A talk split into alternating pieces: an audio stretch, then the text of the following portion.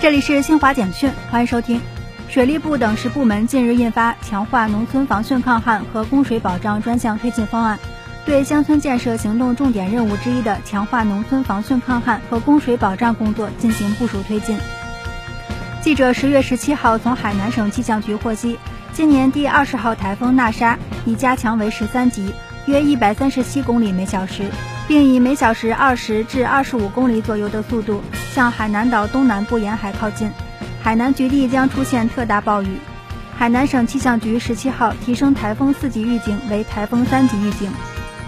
第八届时尚无国界时装秀十五号在波斯瓦纳哈伯罗内举行，来自南部非洲发展共同体成员国的十五名设计师以“十月世界乳腺癌防治月”为一大主题，展示他们的作品。